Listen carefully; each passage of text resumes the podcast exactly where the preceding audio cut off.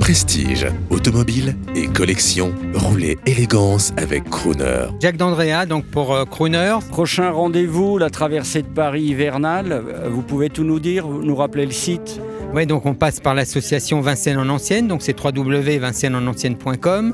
La prochaine traversée au mois de janvier, je pense que ça sera le 6. La date n'est pas complètement calée, 6 janvier, mais vous suivrez ça avec, euh, je pense, beaucoup de passion.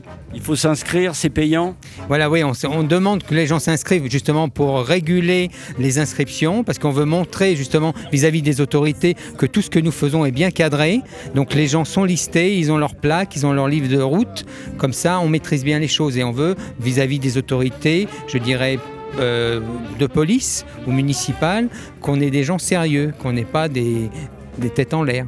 Alors ben, le prix c'est 30 ou 35 euros si on est adhérent ou pas adhérent.